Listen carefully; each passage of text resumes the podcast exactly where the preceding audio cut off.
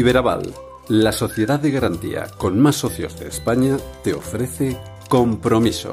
Compromiso Iberaval, el podcast que más apoya a las empresas.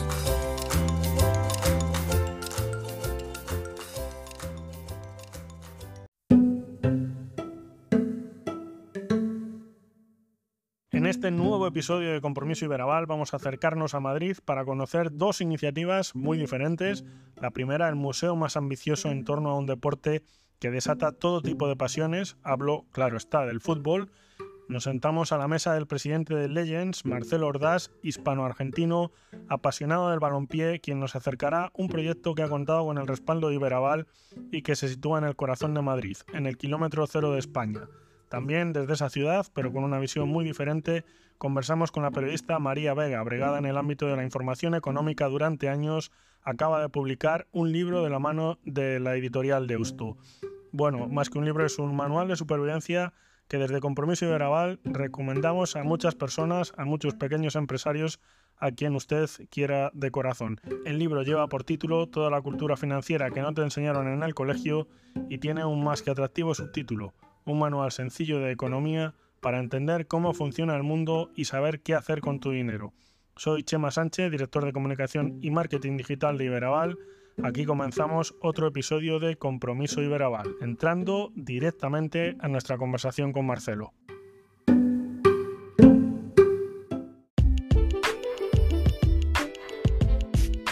Compromiso Iberaval.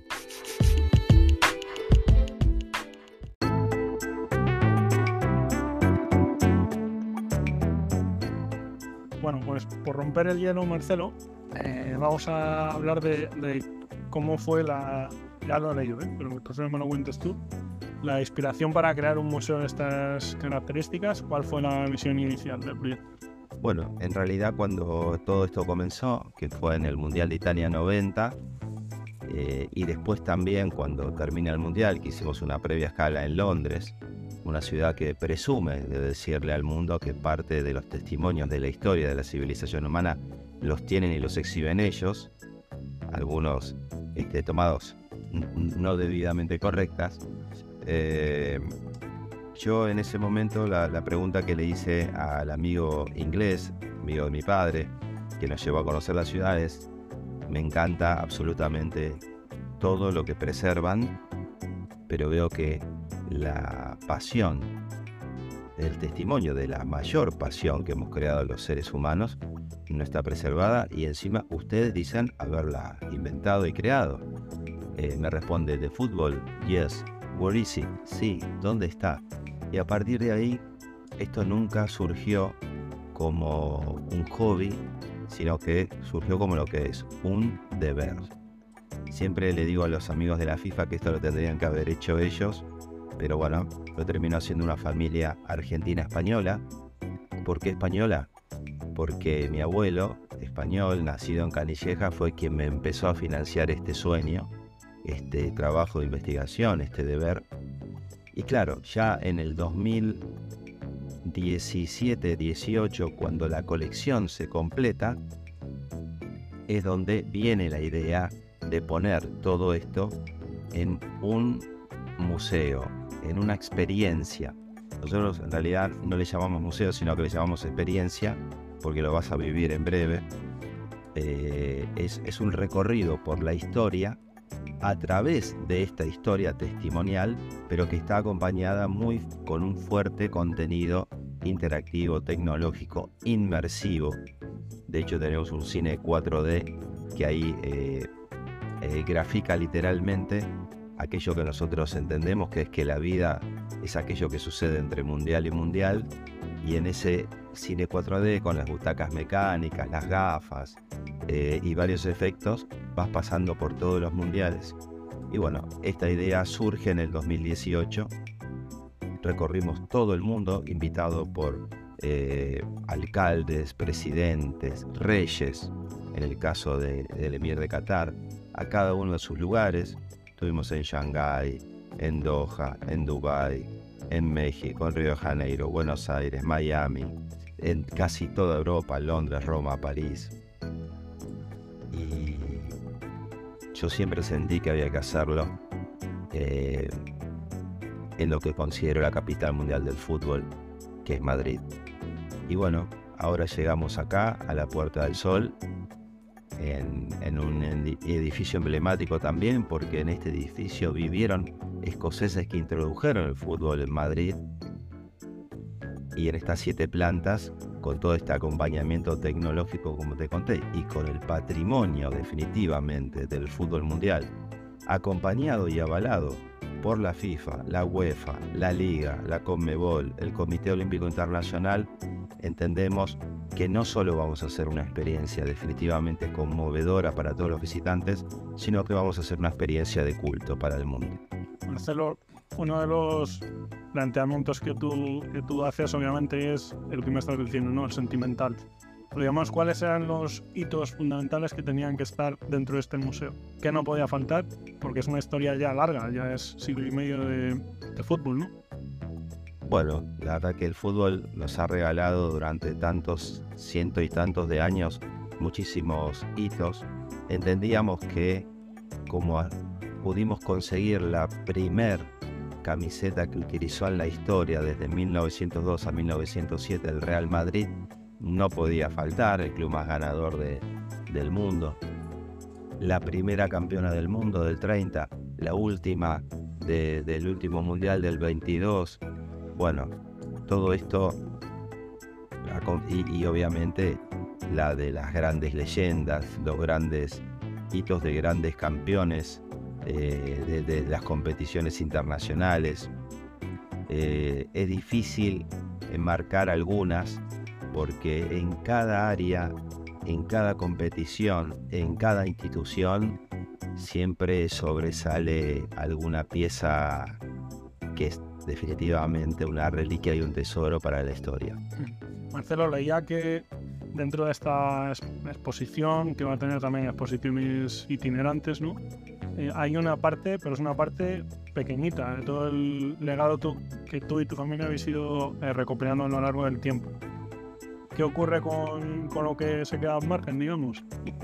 Bueno, eh, estamos en este momento exhibiendo en, este Palacio de los Sueños acá en Puerta del Sol en Legends 550 eh, objetos. Hay 5.000 y tantos más y entendemos que vamos a ir rotando muchos de ellos. También ya tenemos pedidos porque forma parte de nuestro horizonte aspiracional de llevar otros Legends a otros continentes con una temática distinta porque serían más Hall of Legends, eh, porque la creme de la creme queda definitivamente en Madrid para siempre, para siempre, esto no es una exhibición o exposición eh, temporal, eh, acá vinimos para quedarnos para siempre, y yo he decidido también vivir para siempre en, lo que me reste de vida en, en España, en Madrid, así que vamos, inclusive mismo tengamos acá ya una exhibición con objetos y reliquias fijas, muchas de ellas se van a ir rotando. Que vamos a encontrar, eh, ya te digo, con breves trazos, eh, que vamos a encontrar en cada planta, porque son siete plantas, es un proyecto súper ambicioso, ¿no? Sí.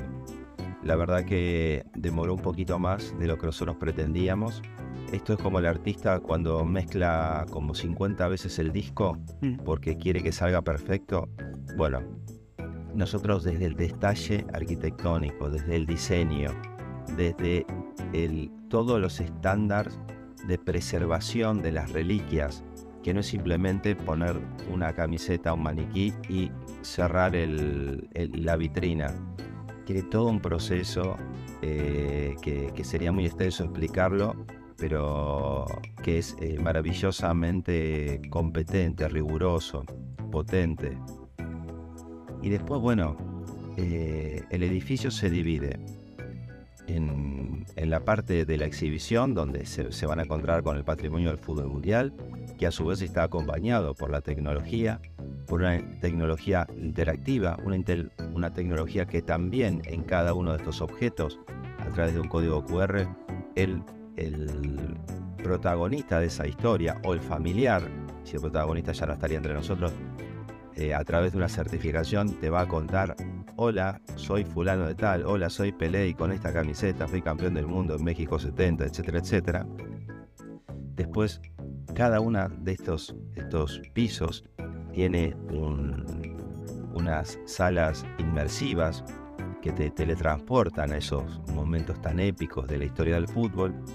Tenemos un cine 4D, como te contaba, que es una de nuestras vedettes, porque recorren los 22 mundiales con efectos, butacas mecánicas. Eh, nada, no, lo quiero espolear, pero que, va a ser definitivamente conmovedor. Tenemos una sala menos uno donde está toda la parte de game area, de juegos robotizados, de VRs. Sos Maradona en el 86 ante Inglaterra, gambeteando seis ingleses, y sos Iniesta haciendo el gol de todos en Sudáfrica 2010.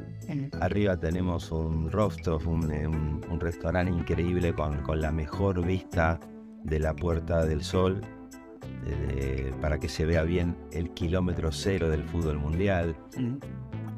y, un store, una tienda que eh, tiene muchas de estas reliquias que las exhibimos en todo el edificio, pero que en la tienda vas a poderte encontrar esas de manera retro, eh, de manera oficial, con algo también distintivo, que es es la única tienda boutique del mundo que tiene el merchandising oficial de la FIFA, de la UEFA, de la Liga, de la Conmebol. Eh, y bueno, y, obviamente de los clubes vas a encontrar la camiseta del Real Madrid, del Atlético de Madrid, del Barça, de la selección española, de la selección de Inglaterra, de Argentina, de River, de Boca, Flamengo, Corinthians. La verdad que eh, fue todo muy ambicioso estamos haciendo camino al andar y, entendemos, como te lo dije al principio, que va a ser definitivamente un lugar de culto para los amantes del fútbol. Este podcast se, empezará a emitir el día 1 de junio, creo que inauguráis el 3, si no me, equivoco. Cuéntame un poco qué, quién puede venir, entiendo que todo el que quiera, pero cuéntanos un poco cómo lo tenéis planteado. Bueno, nosotros vamos a hacer una inauguración oficial el próximo lunes 19.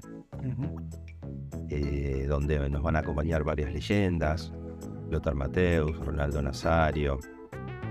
Ahí me acaba de llamar eh, que está viendo si viaja antes o después, pero que nos va a hacer el acompañamiento si se queda en Madrid.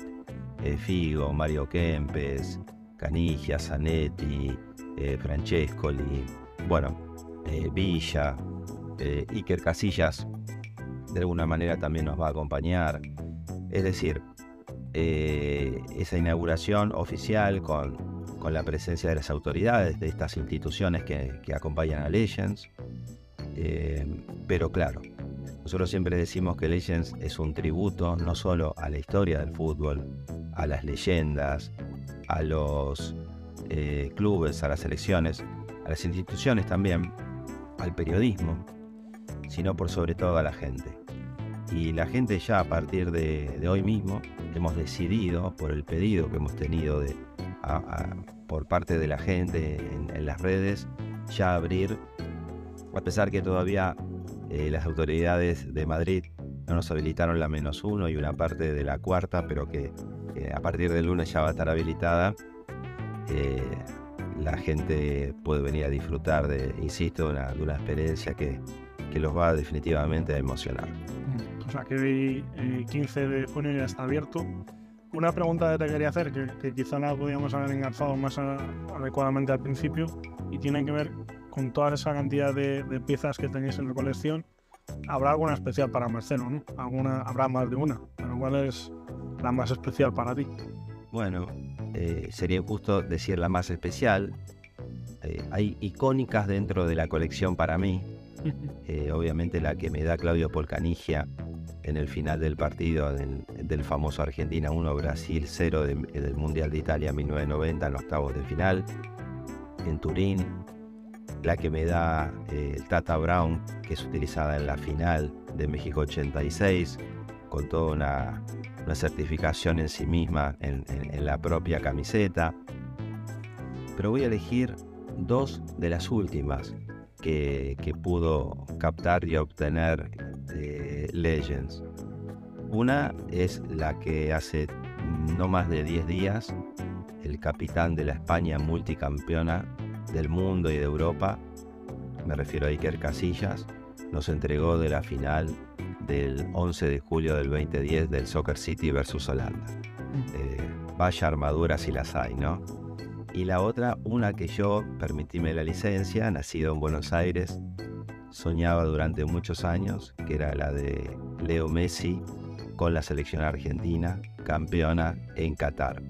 Tuvo la diferencia de mandarnos la pieza de primera fase y otros muchachos también, pero bueno, me quedo con esas piezas como para simbolizar. Obviamente hay de Beckenbauer, de Pelé, de Maradona, de tantísimas, tantísimas leyendas, de Iniesta, pero me voy a quedar con esas. Marcelo, hay una parte sentimental que hemos tocado al principio dentro de este proyecto, pero también, obviamente, hay, hay números, hay datos, hay visitantes, ¿no? Entiendo que este eh, museo no está solo enfocado, está enfocado para Madrid, está enfocado para España, pero contáis también con visitas internacionales, sobre todo Europa, entiendo, ¿no? Sí, muy buena la pregunta, porque nosotros siempre lo pensamos, eh, obviamente, pensando en el residente local, nacional, pero también lo pensamos en el internacional.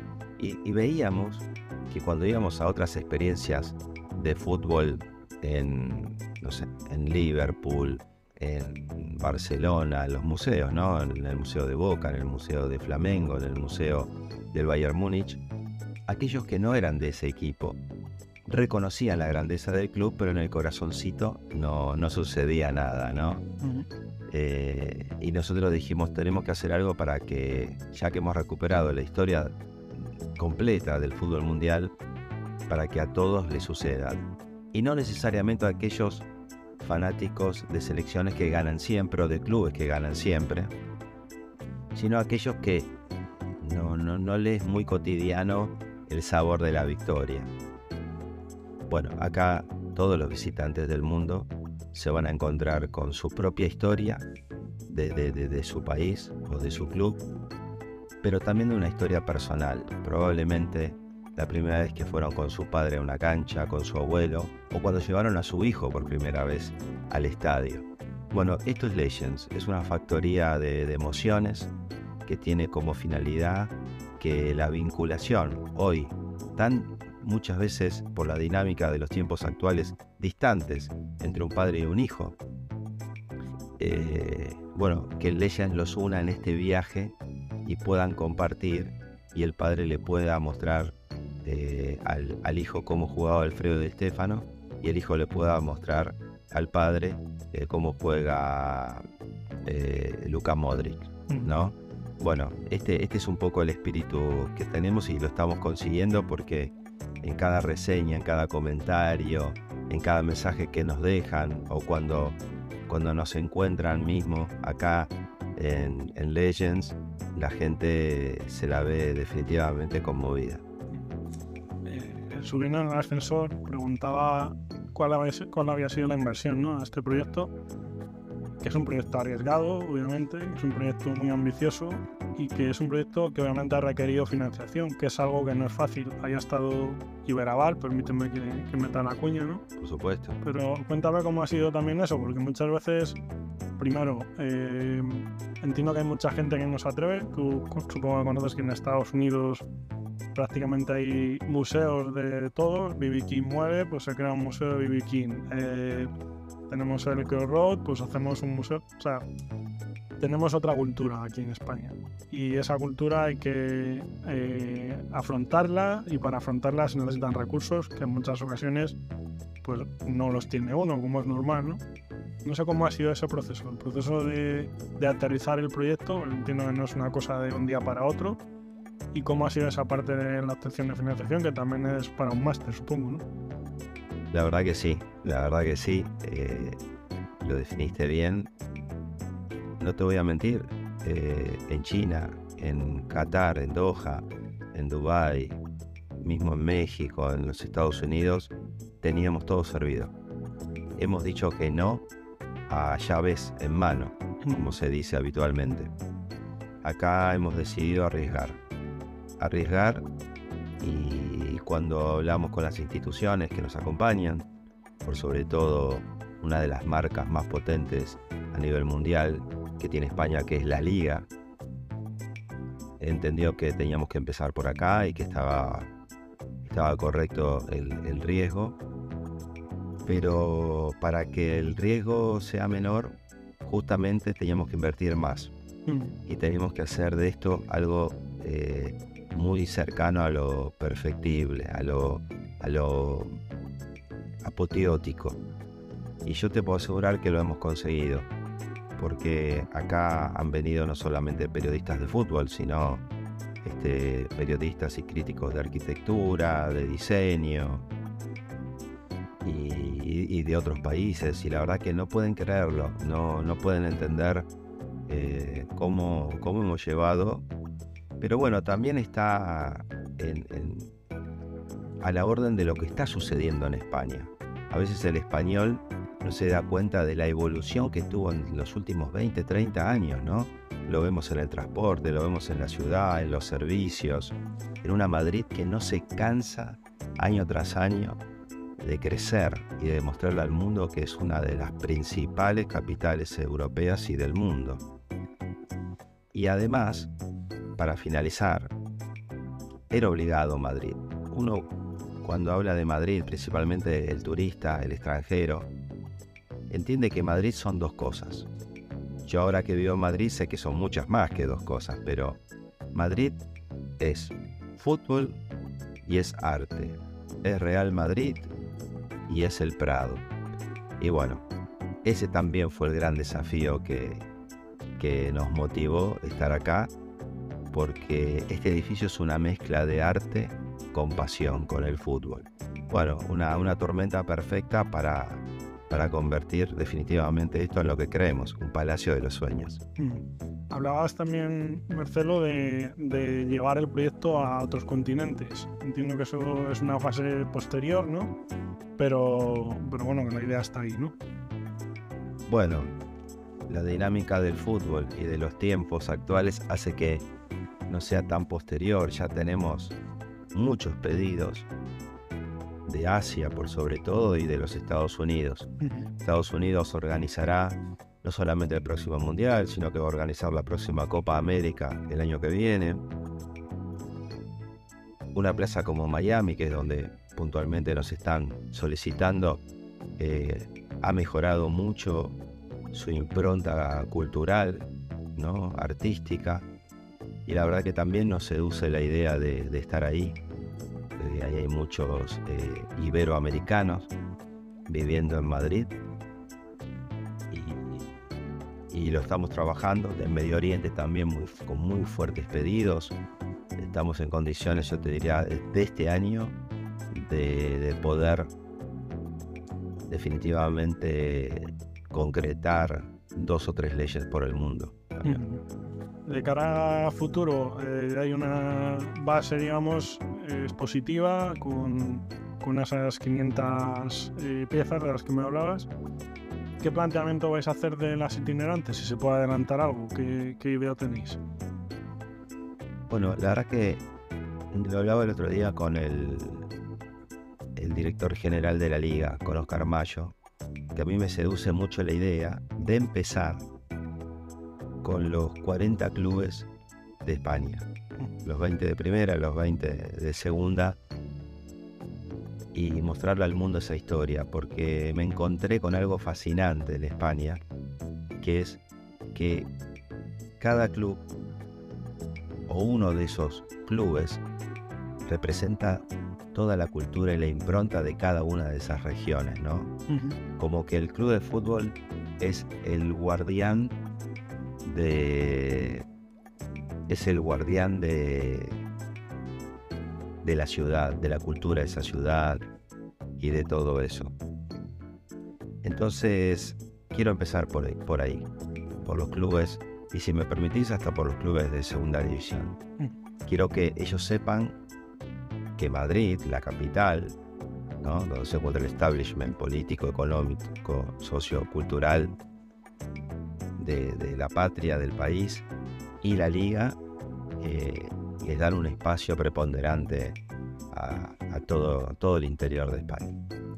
Como argentino y español, que además tienes las dos variantes, que supongo que eso eh, eh, eh, agrandece ¿no? el sentimiento. Hemos empezado hablando de, de, de, ver, de sentimiento a la hora de crear este, este museo.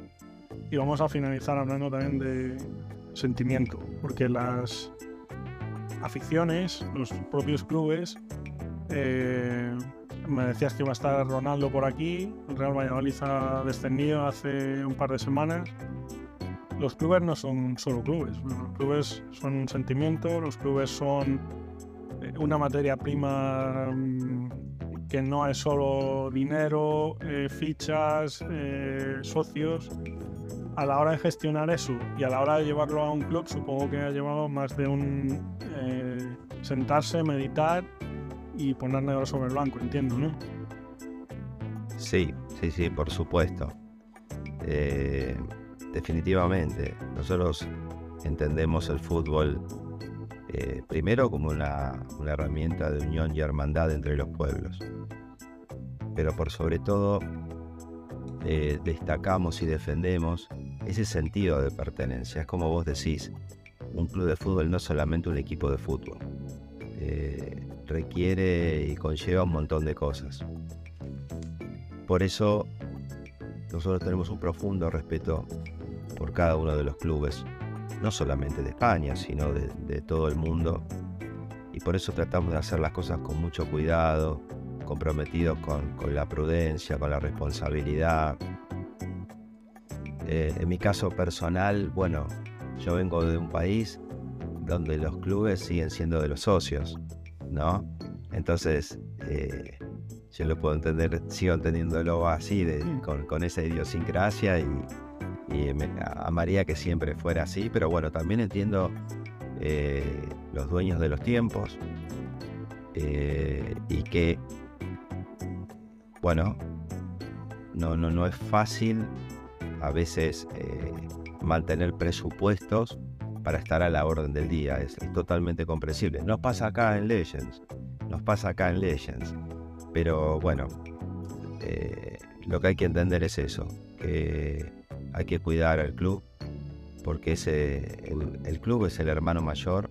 Que aunque no lo veamos, no nos encontremos, no interactuemos, va a estar ahí toda la vida y nos va a acompañar al final de nuestros días. Mm. Marcelo, ya la última pregunta que tiene que ver con, un mensaje, ¿no? Para, más que una pregunta es un mensaje, ¿no?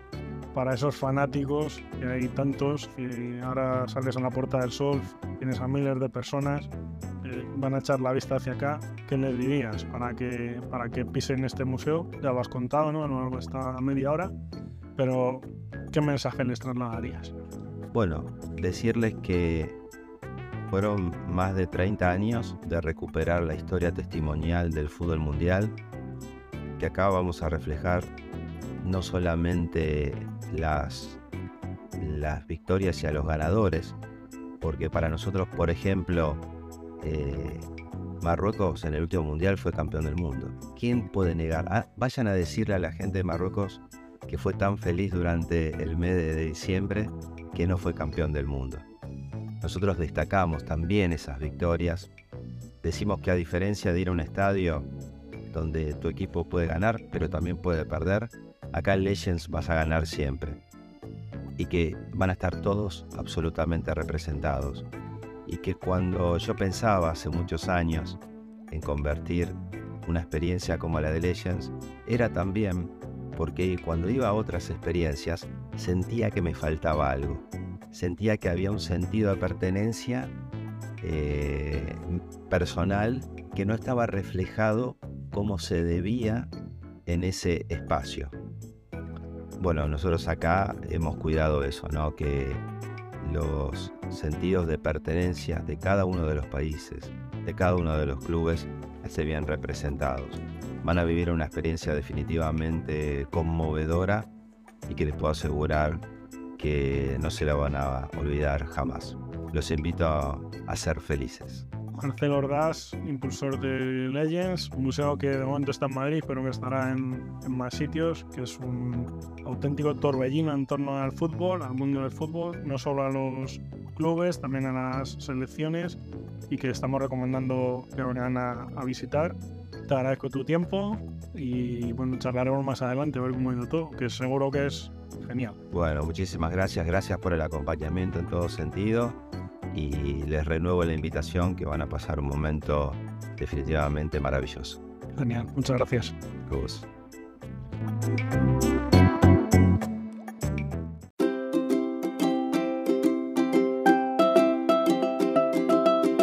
Compromiso Iberaval.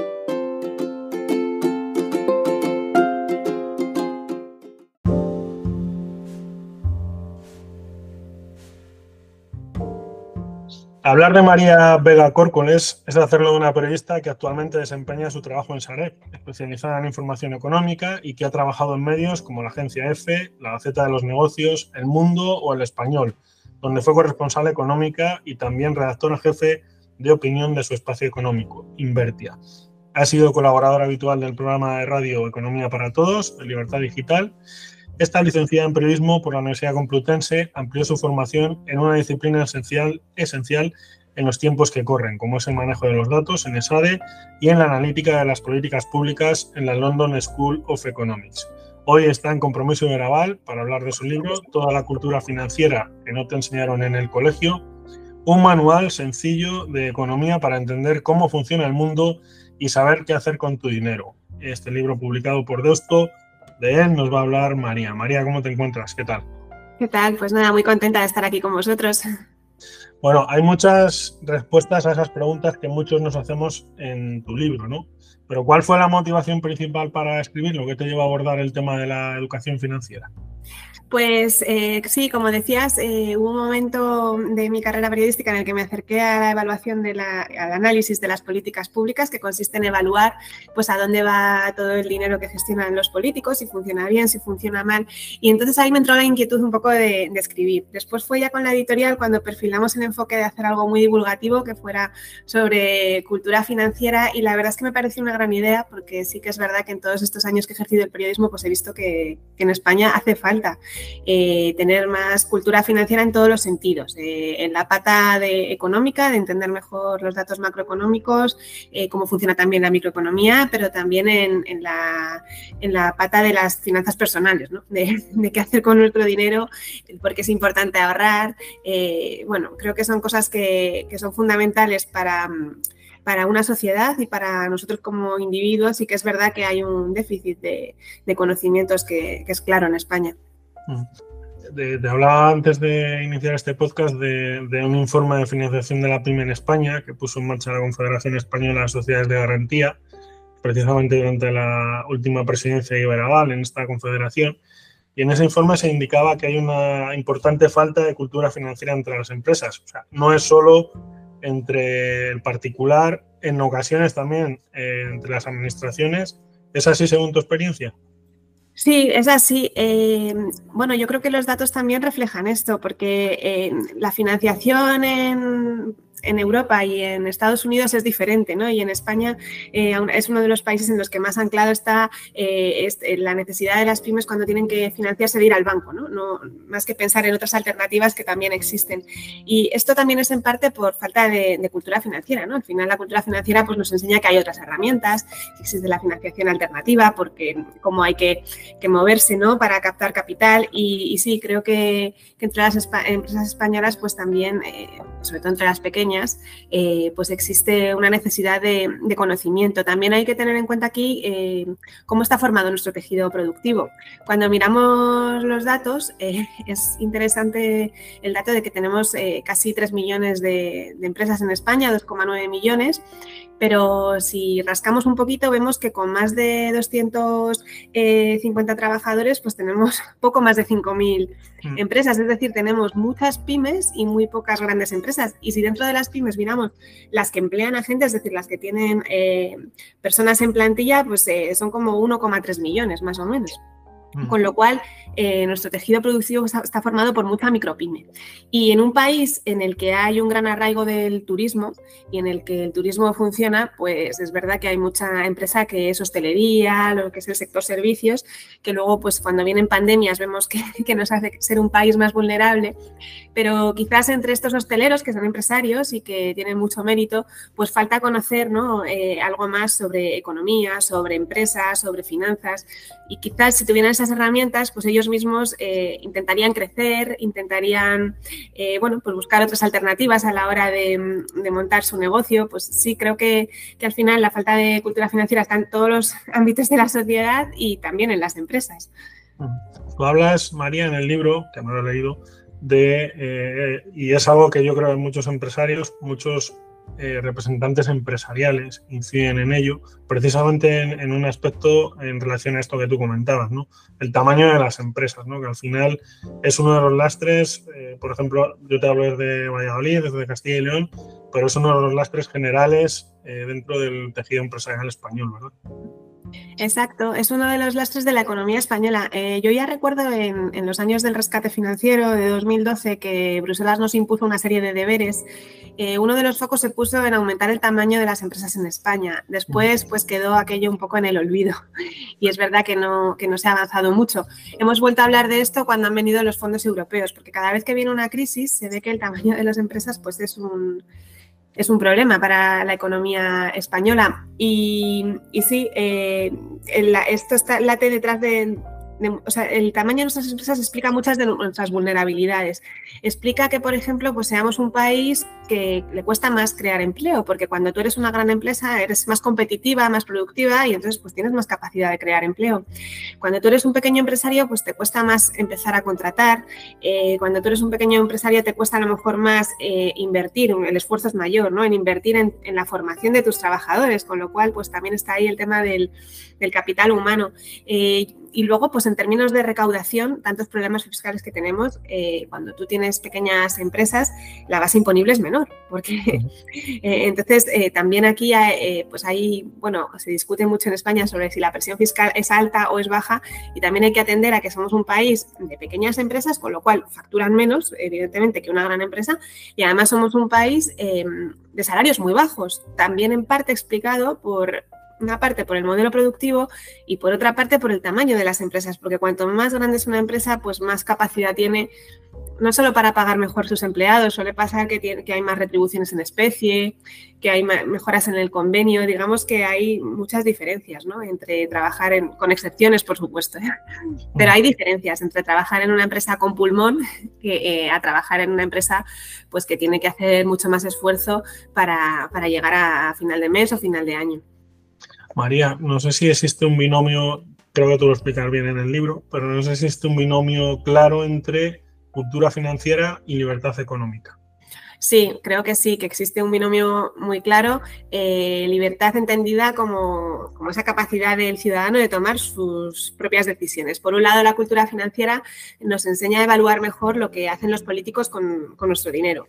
En el libro pues cuento que a veces eh, oímos a dos partidos políticos hablar de un mismo dato con versiones distintas y lo que ocurre es que nos están enseñando una foto parcial de, de, ese dato. Si muestras el dato en, conjunto, a lo mejor la interpretación es otra. Entonces, creo que, por un lado, a la hora de, elegir a nuestros gobernantes nos hace más libres a la hora de decir, pues quiero este modelo, quiero este otro modelo, porque también la política económica esconde un poco el modelo de sociedad que queremos, ¿no?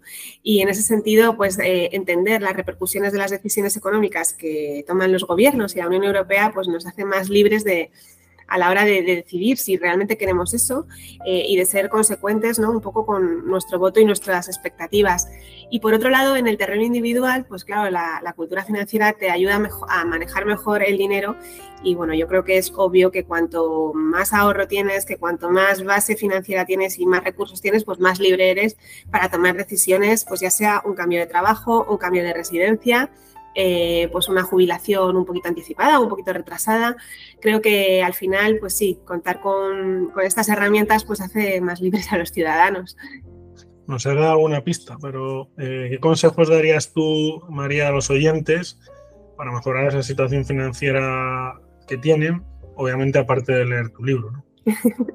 pues es que es verdad que en el libro un poco lo que se explica es que no hay soluciones mágicas para problemas complejos y que tampoco hay una solución mágica para ser millonario. Hay muchas veces que nos prometen, eh, pues si haces un curso o lees un libro, pues vas a ganar muchísimo dinero. Y, esto no es así. Siempre al final eh, el poner a el que tu dinero trabaje por ti requiere también un esfuerzo, un esfuerzo previo que por un lado es ahorrar. Entonces, bueno, pues al final esto es que a fin de mes, todos los meses tienes que quitarte una porción de, tus ingresos para, guardarlos. Y, lo segundo es decir, ¿qué hago con, eso, con ese ahorro? Porque, y ahora lo estamos viendo de manera muy clara, si dejamos ese ahorro guardado en un cajón o en una hucha, ese ahorro pierde poder adquisitivo. Con lo cual hay que poner a trabajar el dinero.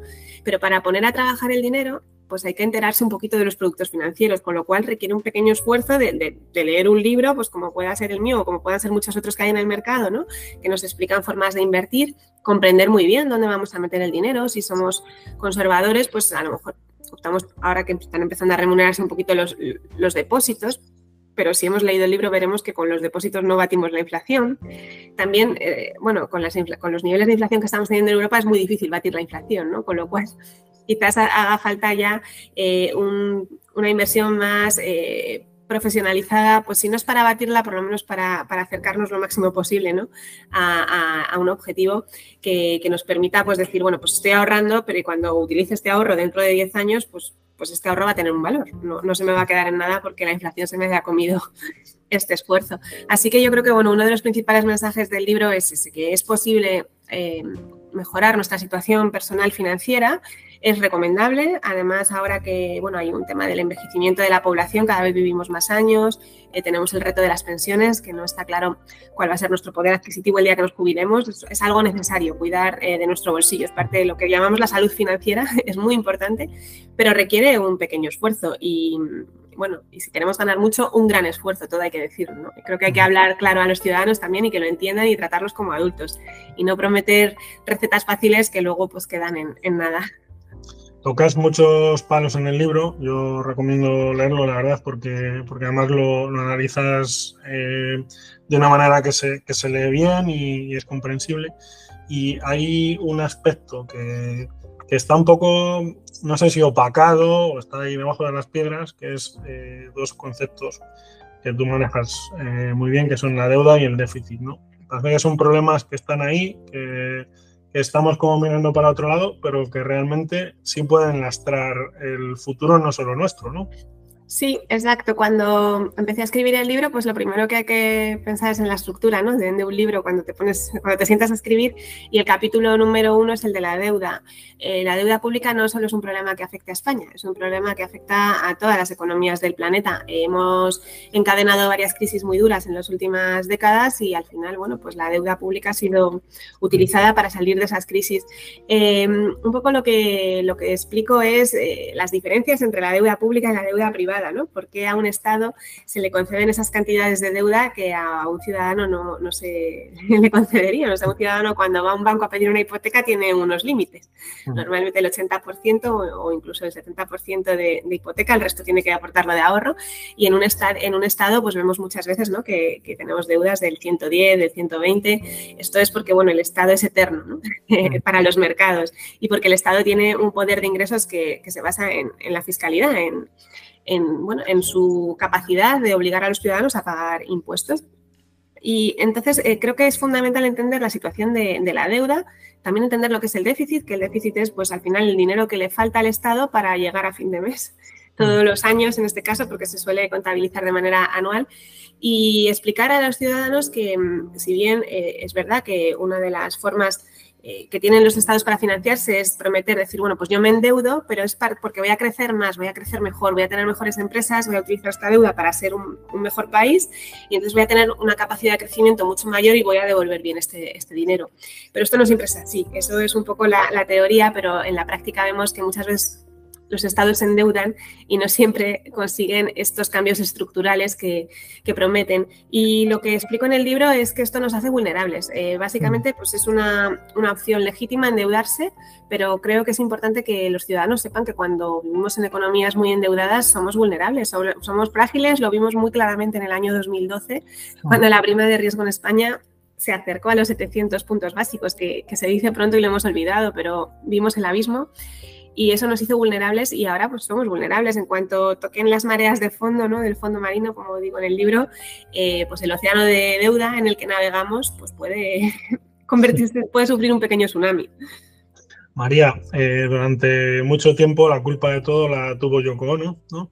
Pero ahora parece que la culpa es de Bruselas o más bien es siempre del prójimo. Sí, también explico un poco esto, ¿no? Porque es verdad que cada vez que hay que tomar medidas complicadas en España, pues es que son los hombres de negros, ¿no? Un ejemplo es el de las pensiones. Llevamos, eh, bueno, pues años de, reformas de las pensiones, que bueno, muchas veces van para adelante, luego van para atrás, y ahora, pues por ejemplo, bueno, que ha habido que legislar en materia de, pensiones, el argumento es que es mandato de, Europa. Y es verdad que eh, en el libro, pues pues explico cómo, está distribuida eh, la competencia de política fiscal, política económica. Eh, también comento que en el fondo a los españoles nos gustan los tecnócratas porque cuando vemos los niveles de europeísmo en España pues son muy elevados, lo cual eh, hace que muchas veces incluso nuestros propios gobernantes legitimen sus decisiones diciendo, no, es que Bruselas lo pide, como si Bruselas pues siempre tuviera la razón. Y sí creo que es necesario que, la ciudadanía entienda, ¿no? Que, es competencia de Bruselas, qué es lo que nos exige Bruselas o lo que nos puede exigir y también eh, que entienda que, que Bruselas exige, por ejemplo, tener unas cuentas públicas sostenibles, pero luego es España, el gobierno español, el que tiene eh, la autonomía de decidir cómo cuadra sus cuentas. Las puede cuadrar subiendo impuestos, las puede cuadrar también bajando gastos. Entonces creo que es necesario también aquí tratar como adultos a los ciudadanos y que los ciudadanos eh, puedan elegir a sus gobernantes, pues eh, eh, siendo conscientes de que mm, con las políticas económicas que van a adoptar esos gobernantes, pues vamos a, determinar también un modelo social que es el modelo social en el que queramos vivir dentro del marco europeo. En el libro hablas también de algo que siempre está presente en el ambiente, igual que en la crisis sempiterna del periodismo, ¿no? Permíteme la licencia, que es eh, esas pensiones de las que tú has hablado en varias ocasiones en esta entrevista. Y además haces una pregunta, o sea, no quiero que anticipes todo, que está muy bien explicado en el libro, pero nos va a llegar, sobre todo a los de nuestra generación, que, que ahí estamos bordeando los 25, no es broma, los 40. Sí, eh, en el libro, pues como no podía ser de otro modo, entre los retos económicos, pues está el de las pensiones. Mm, tampoco es un problema solo de España, es un problema global eh, y claramente pues tenemos una población cada vez más envejecida. En el caso español, además, cada vez tenemos menos niños, ¿no?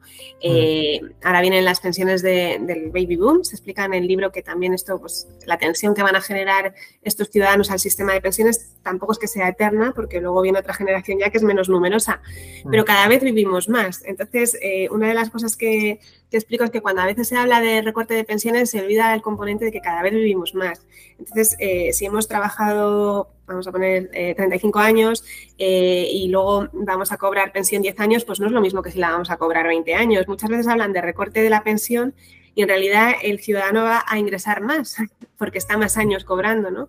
Esto, eh, bueno, parece una obviedad, pero luego no lo es tanto y sí que es necesario, yo creo, concienciar a la ciudadanía de que tiene que ahorrar, porque parece complicado que, los estados, tal y como están configurados hoy, puedan mantener el bienestar de una población tan envejecida tantos años, eh, con un gasto muy elevado en pensiones, y no solo en pensiones, es que eh, las poblaciones envejecidas gastan más también en sanidad, eh, pues porque cuanto más mayores somos, más tenemos que ir al médico, gastan más en dependencia y sin duda es todo un reto, ¿no? Es un reto que además en España asumimos, eh, bueno, pues un poco cojos porque también comentamos, comentó en el libro, ¿no? El mercado laboral pues da unas oportunidades limitadas a los jóvenes.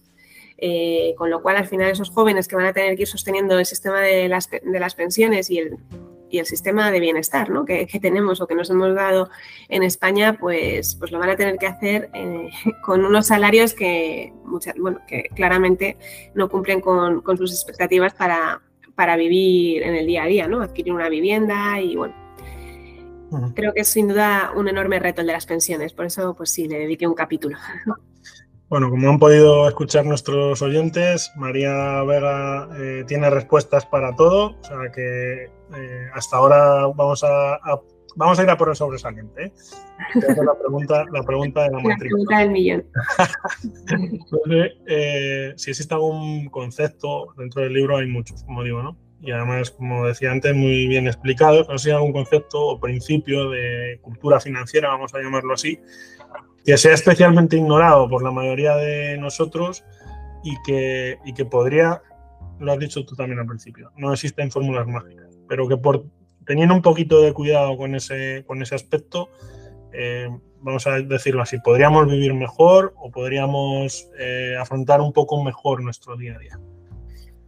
Pues, o sea, quizás, es que quizás eh, parece muy básico, pero quizás el tema del ahorro, ¿no? Y de la cultura del ahorro.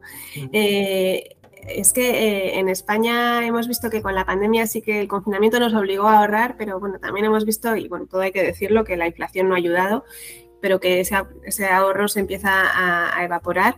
Eh, al final, creo que, la cultura financiera, eh, bueno, los países asiáticos, algunos, ¿no? están, están basando ahora su, crecimiento en, ese ahorro y, creo que tomar conciencia de esto es fundamental y que se debería inculcar ya desde los colegios y que la política fiscal debería premiar el ahorro. Muchas veces se, penaliza en lugar de, de, premiarlo, ¿no? Con lo cual, pues te incitan a consumir, a consumir, a endeudarte y creo que al final, pues el ahorro nos hace más fuertes, ¿no? Si antes decía que la deuda nos hace más vulnerables, pues el ahorro más, más fuertes. Entonces, bueno, pues a lo mejor hay conceptos mucho más complejos, porque bueno, en el libro pues hablo de, herramientas, ¿no? De, para que los lectores pues digan, bueno, pues puedo invertir en un ETF o, existen este tipo, estos tipos distintos de, depósitos, explico lo que es la bolsa y cómo funciona, ¿no? Pero es que todo empieza en el ahorro. Entonces creo que, que lanzar ese mensaje pues es importante para la sociedad española pues matrícula de honor, después de este examen radiofónico, eh, simplemente nos vamos a quedar, estoy mostrando el libro, aunque no se ve aquí en, imagen, eh, nos vamos a quedar con el libro de María Vega, que se titula Toda la cultura financiera que no te enseñaron en el colegio, con un subtítulo que es Un manual sencillo de economía para entender cómo funciona el mundo y saber qué hacer con tu dinero. Doy fe de que da muchas pautas precisamente para, para abordar nuestro día a día y sobre todo para, para, tener las cosas un poquito más claras que muchas veces no las tenemos, todos. ¿eh? O sea que muchísimas gracias María por tu tiempo, por, por el esfuerzo de estar con nosotros, que lleva además unas jornadas muy intensas, firmando libros y demás. O sea que, que muchas gracias, encantados de tenerte aquí. Pues muchas gracias, muchas gracias a, ti y bueno, pues la verdad es que enhorabuena por esta iniciativa porque creo que pues podcasts de este tipo pues ayudan mucho a, mejorar eh, la cultura financiera y el conocimiento de temas empresariales, económicos, así que enhorabuena. Gracias. Muchas gracias, María.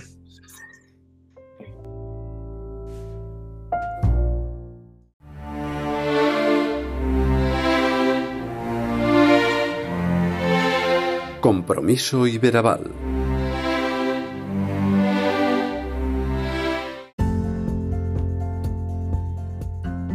Cosas sencillas suelen ser las más complejas de conseguir. Imagínese contar en poco más de 230 páginas con todo aquello que necesita para afrontar el día a día con consejos que le van a ser útiles para toda la vida. Un libro ciertamente puede ser más que un tesoro, puede ser un amigo y más en los tiempos que corren. También corren, han corrido detrás del balón muchos de los protagonistas de un museo que les recomendamos visitar como es ese Legends, situado al inicio de la carrera de San Jerónimo en Madrid, junto a la estación de Sol. Marcelo Ordaz solo nos prepara el tiro. El remate lo han de completar ustedes acercándose a este lugar de magia y en el que el guardián del fútbol, que es este argentino español, ha depositado más de tres décadas de su vida. Esto ha sido Compromiso Iberaval. Muchas gracias por acompañarnos. Has escuchado el podcast de Iberaval, tu sociedad de garantía.